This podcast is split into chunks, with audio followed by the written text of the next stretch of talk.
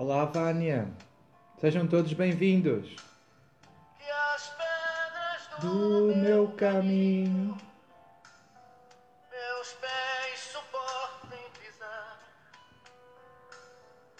mesmo ferido de espinhos, me ajude a passar. Se Ouça esta música, Cleo.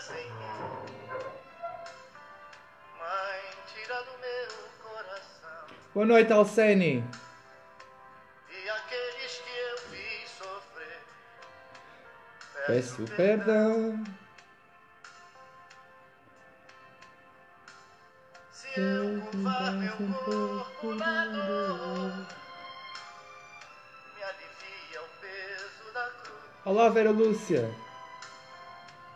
Interceda por mim, minha mãe, Junto a Jesus.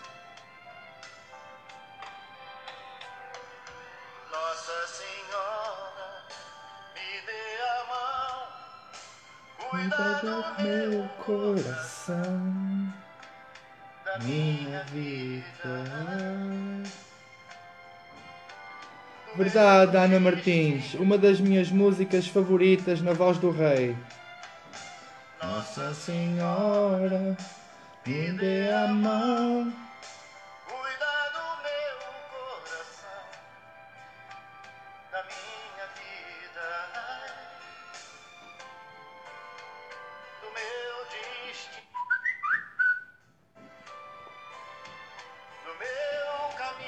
Boa noite a todos. Sejam bem-vindos a mais um Evangelho no Lar.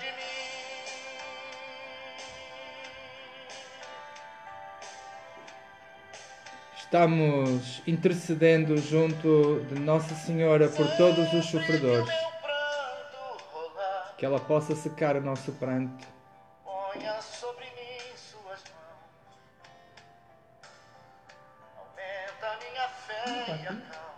Uma cadeira, vai à volta. é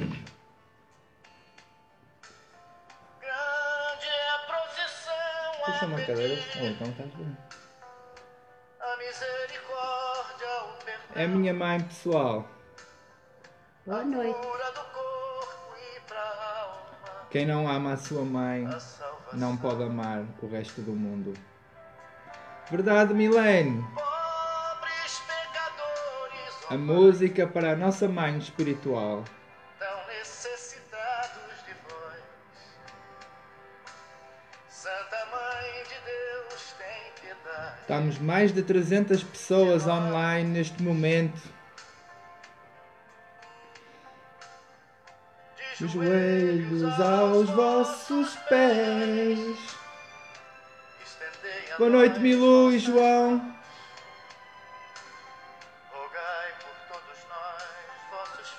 Rogai por nós, vossos filhos.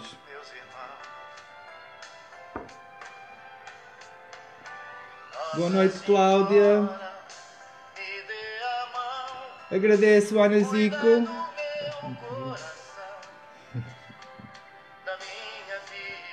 Pessoal, estamos batendo um recorde de telespectadores, digamos assim, neste caso é pela internet. Estivemos mais de 350 pessoas online. Gratidão a todos.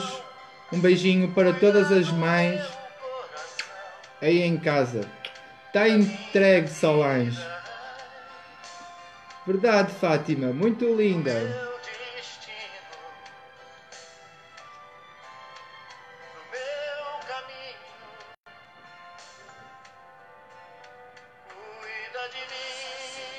Que Nossa Senhora possa cuidar de todos nós. Gratidão, Eliane. Um beijinho muito grande, meu e da minha mãe, para o Brasil. Minha mãe chama-se Cândida Sá e estamos ouvindo esta música através do telemóvel dela. Nossa Senhora, me dê a mão. Cuida do meu coração, da minha vida. Serão entregues, Rosa Aparecida.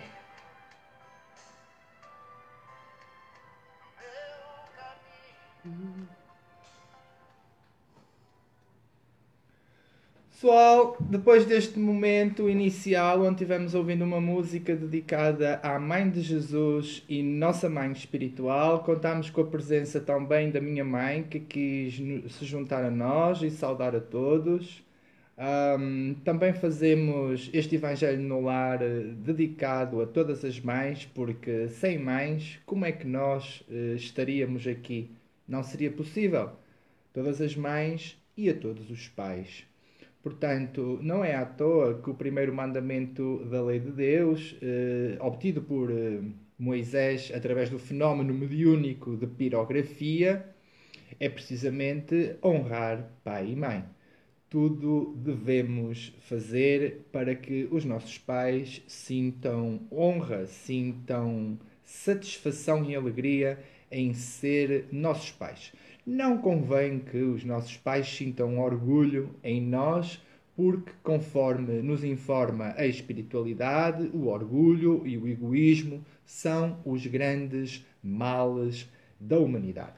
Ficamos muito felizes por registar cerca de 355 irmãos online. Penso que tenha sido o pico da audiência. Como é natural, eh, este número vai baixando. Eu peço a todos que estão em casa que possam partilhar este Evangelho no lar. Deixem também o vosso gosto, porque através da quantidade de gostos que a transmissão tiver, o Facebook mostrará a mais pessoas.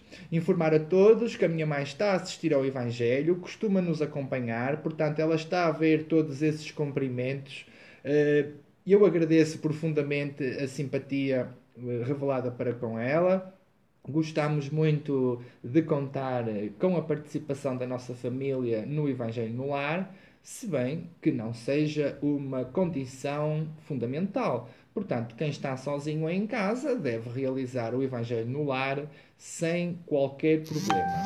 Sabemos que muitas pessoas estão neste momento trabalhando, aproveitemos para fazer uma prece por todos aqueles que se encontram trabalhando, que se encontram lutando para que tenhamos conforto Afinal, tudo na vida, tudo na natureza é colaboração. Seja a Silvânia Figueiredo, a Fabiane Farias ou a Maria Helena Pereira, todos temos o dever de colaborar com a obra de Deus, dando para isso o nosso melhor naquilo que sejam as tarefas que Deus nos reserva. Aproveitar a todos, uh, aproveitar para dizer a todos que queiram colocar pedidos de oração é um momento oportuno para que coloquem aí nos comentários os vossos pedidos a Jesus e à espiritualidade. Sabemos, eh, de acordo com as informações avançadas pela espiritualidade, que Jesus tem muita vontade, Jesus tem toda a vontade do mundo em nos curar. Mas a pergunta que eu faço aí para casa é a pergunta que eu faço aí em casa é: será que nós temos as condições de ser curados? Peço também às pessoas que estão a assistir que não me liguem neste momento, porque a única coisa que vocês vão conseguir ao me ligar é que a transmissão vá abaixo. Dessa forma, vocês não estão prejudicando só a vocês próprios, estão prejudicando a todas as pessoas que estão assistindo ao Evangelho no Lar. Pelo que, se não sabem, é melhor não tocarem muito no telemóvel porque correm o risco de me ligar, como eu referi, e deitar a transmissão abaixo, o que seria extremamente desagradável. Portanto, depois de feita a recomendação de que os pedidos de oração sejam feitos aí nos comentários, Importa também que eu me apresente, sou Vitor Santos, moro em Barcelos, Portugal e realizamos o Evangelho no Lar, aqui na página Espiritismo Brasil Chico Xavier, há mais de dois anos. Somos uma grande família aqui reunida, somos centenas de pessoas que se reúnem semanalmente orando pela paz no mundo, orando pela paz em nossos corações e pela paz em nosso lar. Em vão pediremos a Deus um mundo melhor. Em vão pediremos a Deus que a guerra desapareça da terra. Se continuamos a alojar a luta, a litigância e as batalhas dentro do nosso coração? Como é que é possível que os políticos das várias nações se entendam se um pai e uma mãe não se entendem? Como é que é possível que tenhamos entendimento na sociedade quando esse entendimento não existe dentro da própria casa?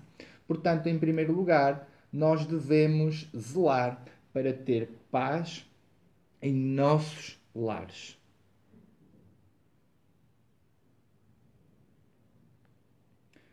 Aproveitamos para saudar todas as pessoas que estão uh, chegando de novo ao Evangelho no Lar, cumprimentar a Fátima Crevelenti, pedindo as bênçãos de Deus para si e para os, os seus filhos digamos, a fazer a recomendação fundamental no Evangelho no Lar. Peço a todos vós que possam, neste momento, alcançar uma garrafa com água, porque vamos proceder à sua fluidificação durante a realização do Evangelho no Lar. Não necessita de ser água engarrafada, pode ser perfeitamente água da rede pública, não tem qualquer problema que assim seja. Pediria a todos vós, como eu disse, que possam partilhar a transmissão. Para vocês terem uma ideia dos números, estaremos em média com 10 a 12 mil visualizações semanais do Evangelho no Ar, em média. Por vezes podem ver mais pessoas, mas ver literalmente. E sabemos que o Facebook mostra a cerca de 50 mil pessoas por semana o Evangelho no Lar. Mas para isso é preciso que vocês partilhem e divulguem a transmissão. Existem por vezes semanas excepcionais onde as visualizações do Evangelho no Lar podem chegar às 20 ou 30 mil pessoas. Portanto, eu peço aí em casa que imaginem o que era estarem num centro espírita e saberem que estão a assistir à palestra 20 mil ou 30 mil pessoas. Para as pessoas que estão referindo que não têm som, é necessário que procedam à atualização da aplicação para poderem ouvir convenientemente a transmissão sem interrupções e eu pediria a todos que estão aí nos comentários que possam assinalar se a transmissão está a chegar bem ao destino e se me estão a ouvir bem. Também recomendaria que, se a transmissão por qualquer motivo tiver um problema tecnológico, não saiam imediatamente da página. Sugiro que façam uma atualização da página, esperem uns segundos, porque normalmente o Facebook recupera a transmissão. Agradeço muito, Eduardo Santos, pelo seu retorno.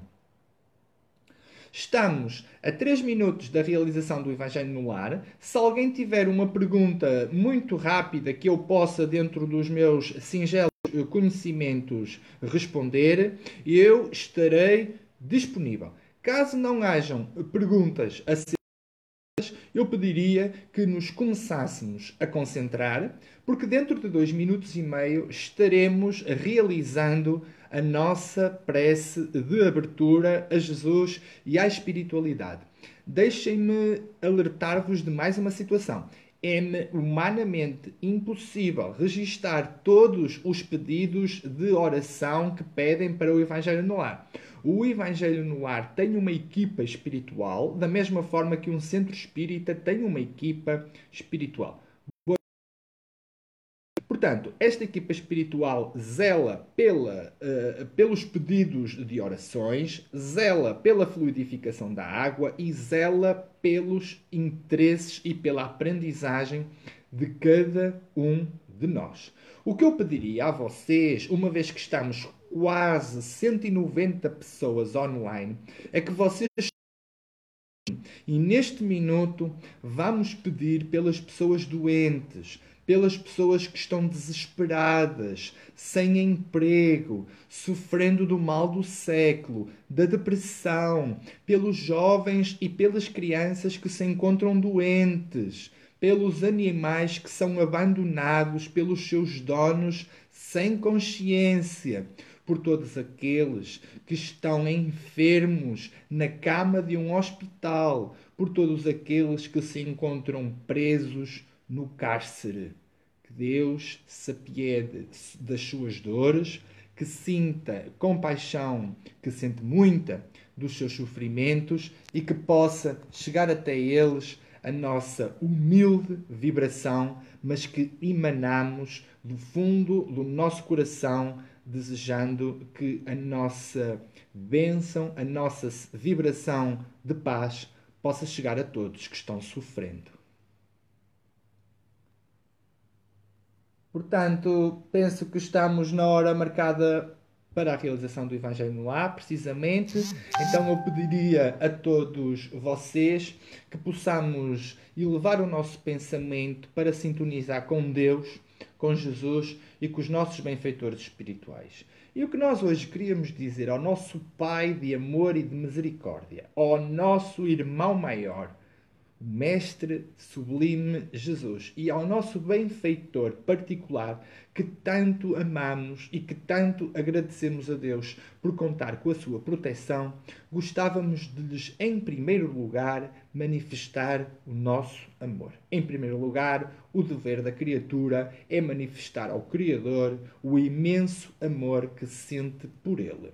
Em segundo lugar, gostávamos de apresentar os nossos mais sinceros agradecimentos à espiritualidade por tudo aquilo que é a nossa vida, por, por termos saúde, por termos uma família, por termos trabalho, por termos um lar. Muita gente queixa-se que é pobre, mas nós somos imensamente ricos daquilo que é realmente valioso: o amor de Deus o sol, a água, o oxigênio, a paz. Deus é abundância. Nós, na natureza, apenas temos abundância. Tudo serve só aos nossos olhos. Doentes, gananciosos egoístas é que nós podemos conceber escassez, porque o amor de Deus cobre o universo inteiro. Como nós, de acordo com o Dr. Bezerra de Menezes, temos três tipos de orações: a oração do louvor, a oração de agradecimento e as rogativas, os pedidos. Deus sabe perfeitamente quais são os nossos pedidos. Não é aqui questão de Deus necessitar de ser informado de quais são as nossas orações. O que nós precisamos de fazer é sintonizar com o Pai, para desta forma elevarmos a nossa vibração e irmos para o alto porque os espíritos que combatem a nossa felicidade, os espíritos que desejam o nosso mal, não podem ir para onde nós vamos quando sintonizamos com Deus. Por isso, de acordo com Joana D'Ângeles, a prece é remédio abençoado que conecta a criatura com o seu Criador, o seu Pai de amor e de misericórdia. E desta forma, pedindo a benção de Deus e de toda a espiritualidade e autorização para o início do Evangelho no Lar, queríamos apenas encomendar ao Dr. Bezerra de Menezes a quantidade enorme de pessoas que recorrem até nós. Sabemos da nossa pequenez, sabemos que somos um servo imperfeito, um mordomo infiel a quem lhe foi confiada uma grande tarefa. Não obstante, apesar de sabermos que não temos qualquer mérito para defender, para advogar em nome dos sofredores, sabemos que aos olhos de Deus, o Dr. Bezerra de Menezes tem méritos e pode interceder por vós. E por isso é que eu reencaminho todos os pedidos que me foram feitos para o Dr. Bezerra de Menezes. E aproveito também para dizer que todos aqueles e todas aquelas e todos aqueles que as minhas mãos, que são frágeis, não puderam afagar, não puderam dar um carinho, em todos aqueles que as minhas mãos não puderam cumprimentar, eu rogo a Jesus que apresente neste momento as suas mãos fortes, porque as nossas mãos são frágeis, mas as de Jesus são muito fortes. Aprendamos então a dar a mão ao Senhor e aceitar a abençoada lição que Ele hoje trará à nossa vida. Que assim seja.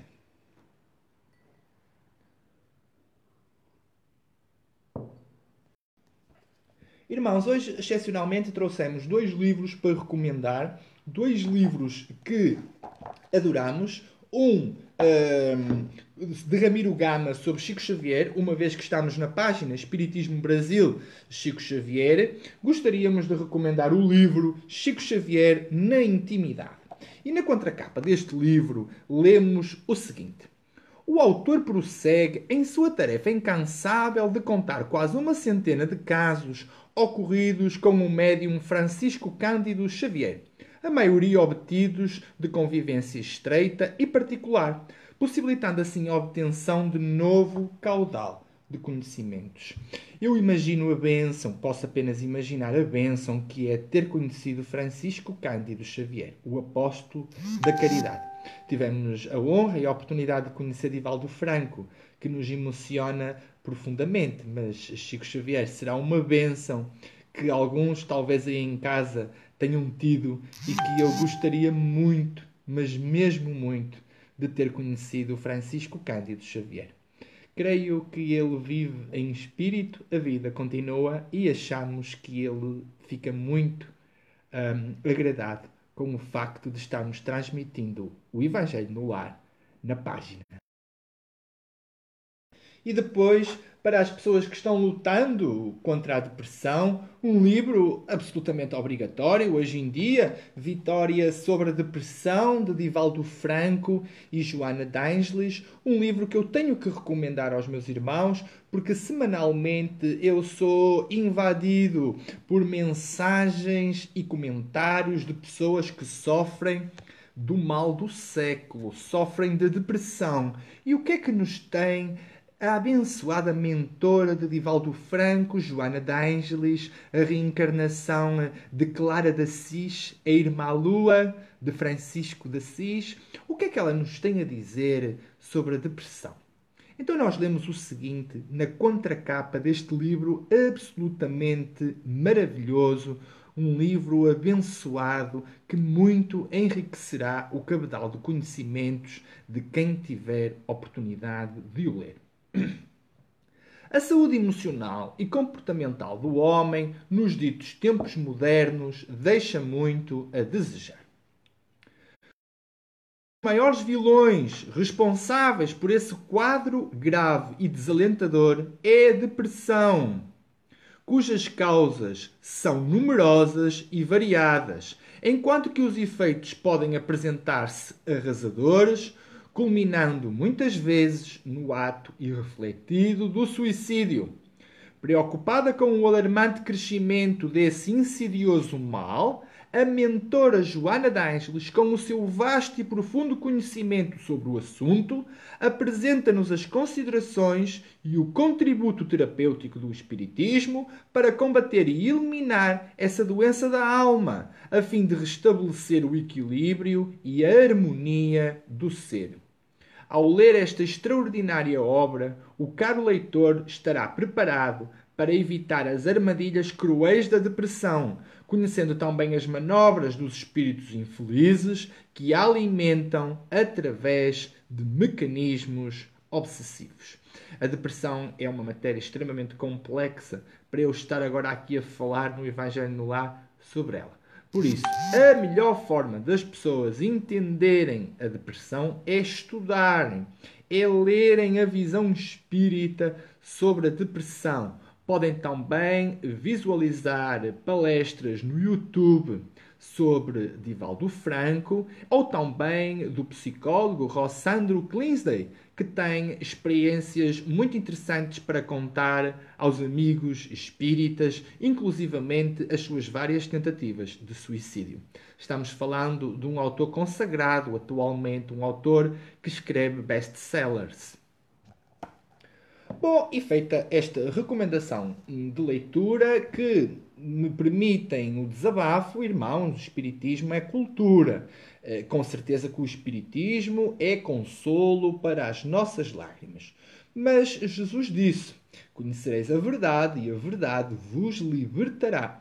Ora, a verdade é a palavra do Senhor e ninguém entende a palavra do Senhor sem estudar. Por isso, todos que estão aí em casa e eu próprio devemos estudar muito.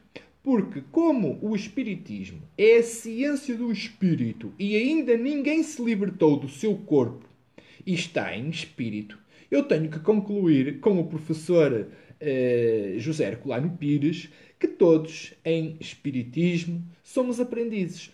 Porque uh, a graduação em Espiritismo só pode ser feita no plano espiritual. Então, escolhemos uma mensagem hoje do livro Pão Nosso, abrimos agora ao acaso e saiu-nos a mensagem com o número 24, com o título Filhos Pródigos e traz-nos uma fala de Jesus constante de Lucas 15, 17. E caindo em si disse: Quantos jornaleiros do meu pai têm abundância de pão, e eu aqui pareço de fome. Emmanuel comenta para nós com a sua invulgar sabedoria.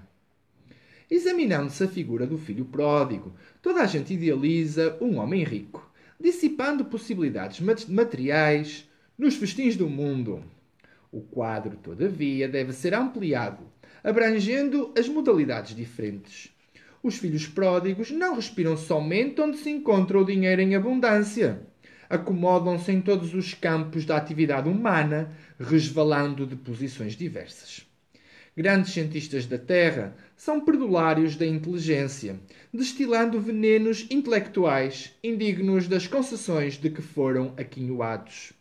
Artistas preciosos gastam por vezes inutilmente a imaginação e a sensibilidade através de aventuras mesquinhas, caindo afinal nos desvãos do relaxamento e do crime. Em toda a parte vemos os dissipadores de bens, de saber, de tempo, de saúde, de oportunidades. São eles que, contemplando os corações simples e humildes em marcha para Deus, possuídos de verdadeira confiança, experimentam a enorme angústia da inutilidade e, distantes da paz íntima, exclamam desalentados os enquanto a fome de paz me tortura o espírito. O mundo permanece repleto de filhos pródigos.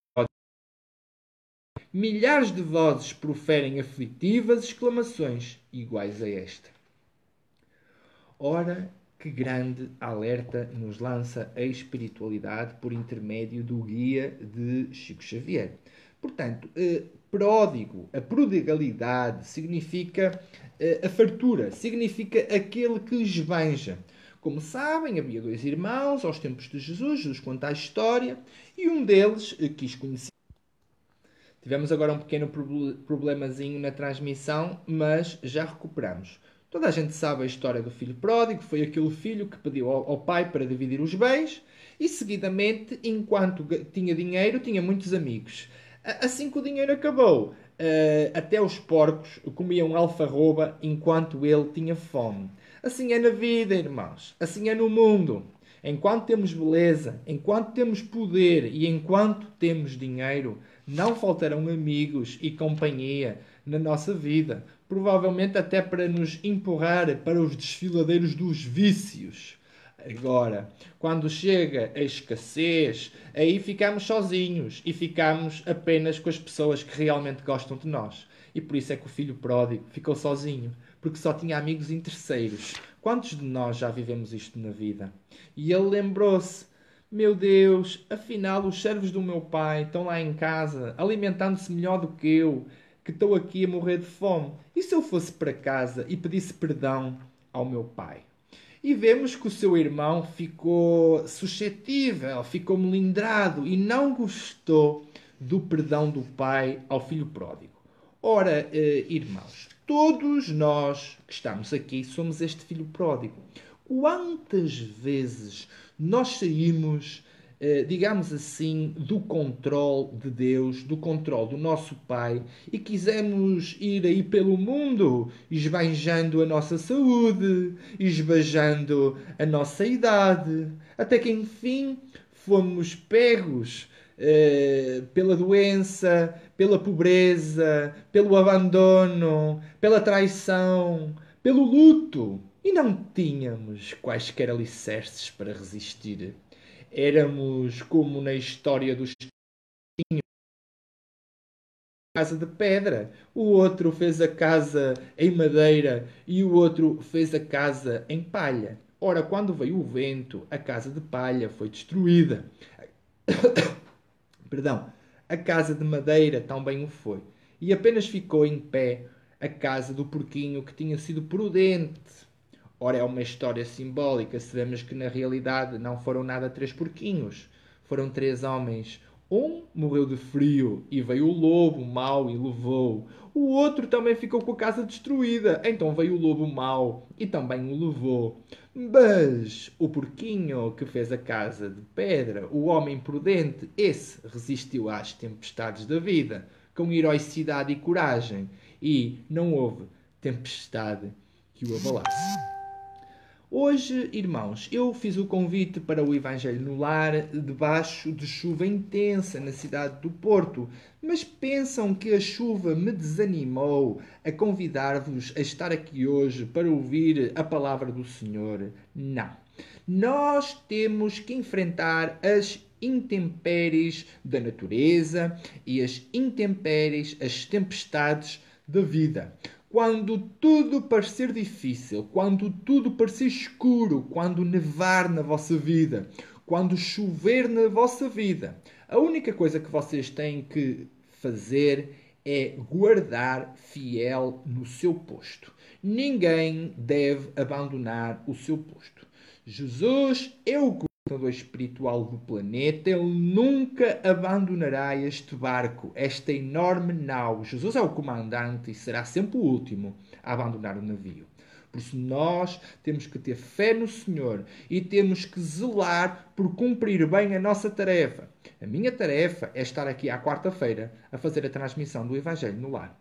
Para isso, eu resisto a todas as chuvas, a todas as neves, a todo o calor e a todas as trevas. Eu resisto, inclusivamente, à pressão que os maus espíritos fazem para que o Evangelho no lar não seja transmitido, porque ficam vocês informados que desde que acendam uma luz em vossa vida e na vida dos vossos irmãos, vocês serão combatidos. Mil e uma forças se levantarão das trevas para se agarrarem aos vossos pés para vos perturbarem, para incomodarem, para obsediarem. No entanto, desde que haja boa vontade em nosso coração, a espiritualidade amiga e da luz se faz presente e nos livra de tudo, e com a ajuda abençoada deles, nós vamos caminhando. Quando tu pensas que estás sozinho, quando até a luz te abandonou, quando estás em trevas profundas e até a tua sombra te abandonou, irmão, Jesus nunca o fará. Jesus disse: Eis que me há, eis que me encontro aqui, estou aqui para servir, estou aqui para vos salvar. Por isso pergunto eu: se Jesus é por nós, quem será contra nós? Quem é que terá o poder de ser contra nós quando Jesus já decidiu que nos levaria até, até à vitória. Então, quem tiver ouvidos, que ouça. Olá, Socorro, seja bem-vinda. Então, agora leremos uma pergunta e uma resposta de O Livro dos Espíritos. Sairia, sairia hoje a pergunta 118, onde Allan Kardec pergunta à espiritualidade o seguinte: Podem os espíritos degenerar? E responde a espiritualidade: Não. À medida que avançam, compreendem o que os distanciava da perfeição. Concluindo uma prova, o espírito fica com a ciência que lhe veio e não a esquece. Pode permanecer estacionário, mas não retrograda. Isto é um ponto muito fundamental em espiritismo. É que muita gente tem dificuldade em conceber porque é que o espírito não regride, quanto muito estaciona. Pense, por exemplo, num homicida. Ora, eu pergunto então aí em casa, quando um aluno está na universidade e está no segundo ano da universidade e reprova, ele vai novamente para o primeiro ano ou apenas tem que repetir o segundo? ele apenas tem que repetir o segundo. Então, na realidade, ele apenas estacionou, não voltou para trás. Claro que é muito desagradável, eu diria até monótono e aborrecido, ter ouvido, eh, ter que ouvir novamente as lições que já ouviu o ano passado. Por isso é que há bons alunos e maus alunos. Aqueles que são maus alunos tenham paciência, mas terão que estudar novamente a lição. E depois outra situação muito importante é que muitas pessoas querem ser perfeitas e por causa disso não se conseguem perdoar o auto-perdão. Oh, irmãos, a perfeição não é para nós. A perfeição é para Deus. Para nós é só o desenvolvimento, o progresso. Nós devemos progredir até sermos perfectíveis, ou seja, com uma perfeição relativa. Porque perfeito, esse só Deus. Novamente, quem tiver ouvidos, que ouça. Então, pegaríamos agora no Evangelho segundo o Espiritismo um, para sortearmos um trecho para analisarmos em conjunto. E hoje uh, sortearíamos o capítulo décimo, Bem-aventurados os que são misericordiosos. E saiu-nos uma mensagem de José, espírito protetor, ditada em Bordeus em 1863. É um pouquinho longa, mas eu vou ler aquilo que achar conveniente.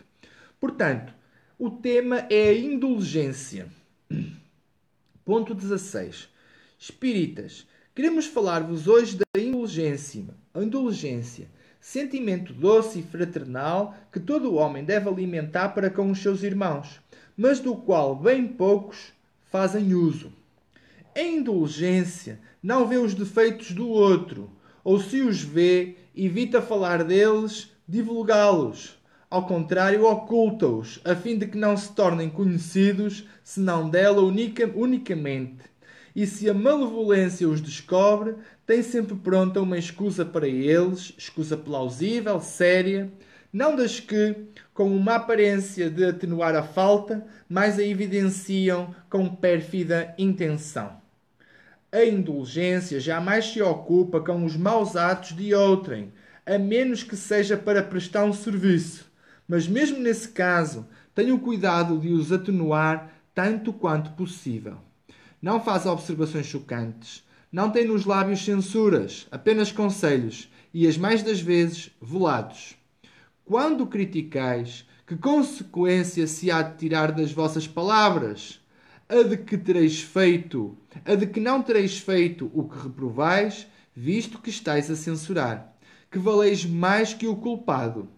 Ó oh, homens, quando será que julgareis os vossos próprios corações, os vossos próprios pensamentos, os vossos próprios atos, sem vos ocupardes com o que fazem os vossos irmãos? Quando só tereis olhares severos sobre vós mesmos?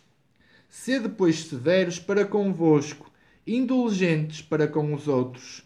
Lembrai-vos daquele que julga em última instância, que vê os pensamentos íntimos de cada coração e que, por conseguinte, as faltas que censurais, ou condena o que relevais, porque conhece o móvel de todos os atos. Lembrai-vos de que vós, que clamais em altas vozes, anátema, que significa maldição, tereis quiçá cometido faltas mais graves. Sede indulgentes, meus amigos, porquanto a indulgência atrai, acalma, ergue, ao passo que o rigor desanima, afasta e irrita. Irmãos, o que dizer de uma mensagem tão iluminada? Talvez apenas dizer que o significado de indulgente é aquilo que coloca doce. Indulgente, ou seja, colocar doce. Sabemos que há pessoas que são doces, daí se dizer a doçura de determinadas pessoas. Os indulgentes são os doces, são aqueles que, quando as pessoas estão enviando um, limões, quando as pessoas estão enviando pensamentos ácidos, eles são aqueles que as envolvem em doce, em amor. Mas não é uma virtude fácil de adquirir, a indulgência, porque implica a humildade. Nós sabemos que na definição espírita de caridade temos três situações, usando, usando aqui de benevolência para com todos, uh, indulgência para com as imperfeições alheias e perdão das ofensas, através da sigla BIP, benevolência, indulgência e perdão. Portanto, muitas vezes indulgentes estamos a ser humildes, quando não estamos a ser arrogantes, porque em bom rigor só Deus pode conhecer as faltas de cada um de nós. Cuidado, porque na nossa ânsia de fazer justiça, nós poderemos estar a cometer uma grande injustiça seja em casa, seja na escola, seja na rua ou seja no trabalho, sabemos que é muito difícil nos controlarmos, mas que possamos ter, dentro do possível, a indulgência que tínhamos no coração. Porque é essa indulgência, é essa capacidade de ser doce e de desculpar as ofensas alheias que nos fará ficar mais próximos do Senhor. Pelo contrário, o rigor, o fundamentalismo eh, nos afastam de tudo aquilo que é importante. A caridade moral, como está a Ana Zica Ramos a dizer. Quando eu ia ao centro espírita, verificava que as pessoas tinham. Eu também vou, mas aprendi isto há muitos anos no centro espírita as pessoas falavam muito na caridade, mas estavam lá e estavam criticando os seus semelhantes. E, um, e alguém um dia disse assim: a maior caridade que podemos ter é a caridade na língua. E muitas pessoas têm uma língua afiada, a chamada língua viperina, como uma cobra que está sempre mas é que a cobra faz assim à língua para sentir o ambiente. E alguns de nós fazem assim à língua porque gostam da fofoca, gostam da coscovilhice, gostam de injuriar e de caluniar os seus irmãos. Eh, que Deus nos dê forças para nós corrigirmos esse hábito muito nefasto, muito prejudicial em nós. Irmãos, Chico Xavier alertava Muita gente reclama contra o fumador, porém o fumador é um sofredor que faz mal sobretudo a ele próprio. E aqueles irmãos que não fumam, mas que através da maldicência derrubam vidas, que através das injúrias e da fofoca levam a desgraça e a tragédia à casa do seu irmão. Quem será mais culpado? Aquele que fuma um cigarro ou aquele que, graças à maldicência, levou um incêndio à alma do seu irmão? Não respondam que a pergunta é de retórica, ou seja, já tenho uma resposta ou a resposta é muito óbvia e vocês sabem qual é. Olá, Juju da Silva, estamos terminando. Uh, espero que tenham gostado do Evangelho no Lar. Foi a inspiração que sentimos uh, da espiritualidade para partilhar convosco. Como a Maria Ângelo está a dizer, o eu é uma palavra que deve ser riscada da nossa vida e deve ser colocada lá a palavra nós. Juntos somos mais fortes. Sabem que o egoísmo tem o condom de levar as pessoas muito longe, porém tem um óbice, tem uma dificuldade que é deixar lá sozinhas. Se tu não queres a solidão, irmão, se tu não queres ter soledade, que é a tristeza profunda daqueles que se acham sós, faz por retirares o egoísmo do teu coração. As pessoas não gostam dos egoístas, dos avarentos e dos gananciosos, e muitas vezes tu não és amado porque tu não sabes amar. É no dar que se recebe, é no amar que se é amado, é no morrer que se nasce para a vida eterna, assim nos diz a oração de Francisco, o Sol de Assis. Bom, eh, assim chegamos ao final do Evangelho no Lar. vamos proceder à fluidificação eh, da nossa água. Ainda Luciana Cherubini, ainda leremos uma ou duas poesias constantes do livro Espírito Poético. Se alguém tiver um, se alguém tiver algum pedido de algum poema que queira ouvir em concreto ou dedicar a alguém, é agora o momento. Caso contrário, escolherei eu a poesia para encerrar o nosso Evangelho no Lar. Então, vamos servir água e vamos pedir a Jesus com toda a fé, na certeza do amparo recebido, na certeza de que ninguém fica desamparado pela espiritualidade, vamos pedir a Jesus que derrame nesta água, através dos mensageiros, dos espíritos de luz que trabalham em seu nome, que possam derramar nesta água tudo aquilo que nós precisamos para a nossa reforma íntima, para a nossa saúde, para a nossa cura e que ela, ao adentrar o nosso corpo, ao tomar contacto com as nossas células, se multiplique em luz, favorecendo a hematose celular, a multiplicação das células, a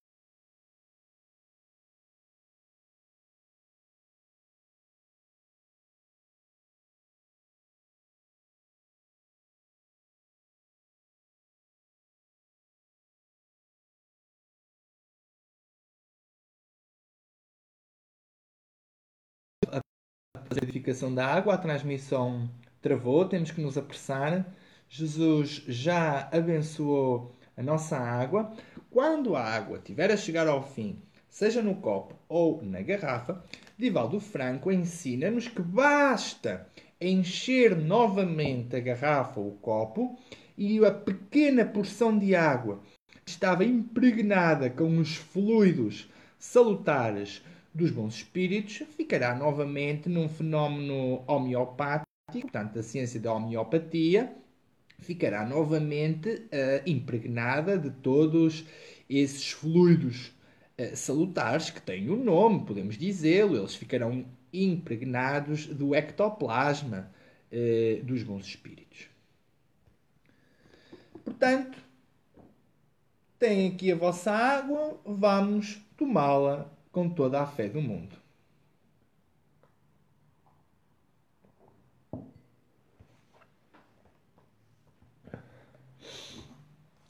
Sandra Ruiz, vi agora aqui nos comentários, está pedindo a poesia em homenagem a Francisco de Assis, o irmão Sol. Temos por editar uma poesia inédita, por publicar ainda em livro uma poesia dedicada a Francisco, chamada Francisco o Sol de Assis.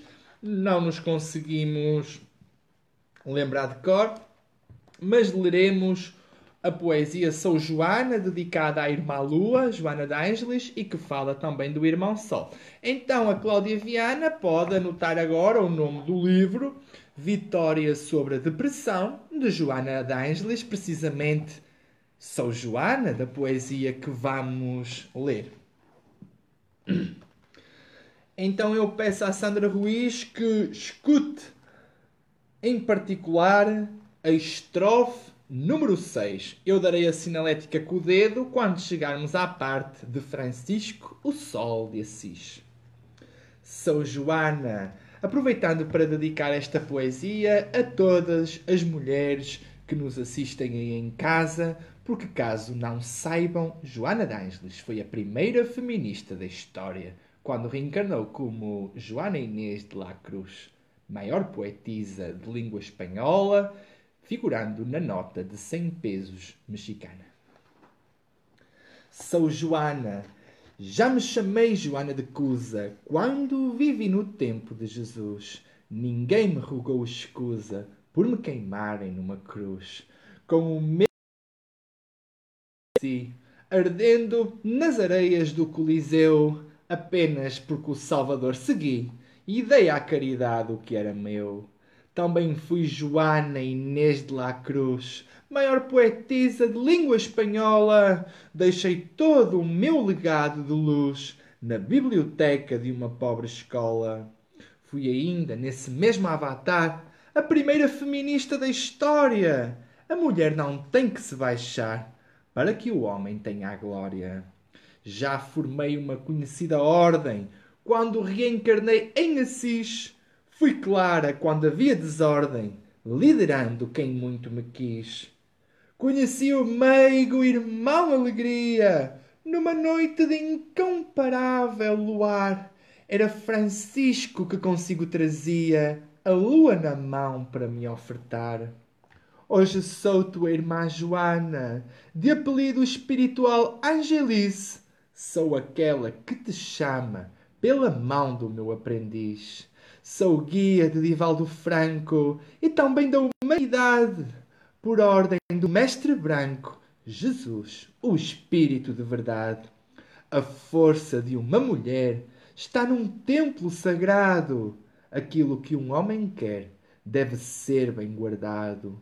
Como médium da vida, mãe dos filhos do Criador, é bom que não dê guarida à luxúria que só traz dor. Irmãos, devemos sublimar uh, as nossas energias, uh, portanto, devemos sublimar os nossos desejos. Na realidade, uh, devemos nos envolver com as pessoas com amor. Quando não existe amor, o sexo nada tem a ver. O sexo, nesse caso, só nos aproxima dos animais que procriam e, e apenas usam o sexo para procriar. Quando nós vilipendiamos, nós abusamos do nosso templo sagrado, do nosso chakra ou centro de força genésico ou sexual, quando o centro de força não é só sexual, é também genésico. Nós podemos criar, podemos fazer um poema, podemos fazer um desenho, podemos fazer um jardim. Irmãos, nem tudo é sexo nesta vida. E agora a poesia Somos Argonautas de Jesus, que faz uma relação hum, que faz uma relação entre o facto da Terra ser uma nau como sabem, os argonautas eram os navegadores de antigamente, até ao filme muito conhecido Argos. Argos era uma cidade da antiga Grécia. Então, para todos vocês, somos argonautas de Jesus. Viajo numa nau maravilhosa que se desloca vertiginosamente gravita uma estrela poderosa que brilha intensamente. Ao leme vai um comandante, também um sol, mas mais brilhante, amoroso, sem igual. Lidera uma celeste tripulação, dando o exemplo da união, corajoso até ao final. Tira ingresso no plano espiritual para novamente viajar. O meu espírito imortal precisava de reencarnar quando surgem as tempestades causadas pelas nossas maldades, os navegantes estremecem e, em pânico, assustados, gemendo desconsolados, suas faltas se conhecem. Filhos cansados de sofrer, pensam que vão morrer, na fé são vacilantes. Esquecem-se de pensar que o Pai está a observar os seus passos oscilantes nutridos pelo amor de Deus, somos de si centelhas, anjos seus, destinados a ser luz. Estamos na terra de passagem. Vamos aproveitar a viagem. Somos argonautas de Jesus. Uma semana de muita paz para todos, como diz a Manuela do O. Estamos em modo de encerramento do Evangelho no Lar. Estamos praticamente com uma hora de transmissão. Despediríamos, despediríamos de todas as pessoas que nos assistem até para a semana, mas antes leremos a poesia que dedicamos a Jesus como poema número 1 um do livro Espírito Poético, livro escrito por mim próprio com a inspiração de meu benfeitor espiritual. Quem quiser adquirir o livro Espírito Poético, cujos direitos foram doados à caridade, basta que pesquise no Google Livro Espírito Poético e será imediatamente encaminhado para o site da editora Otimismo de Brasília.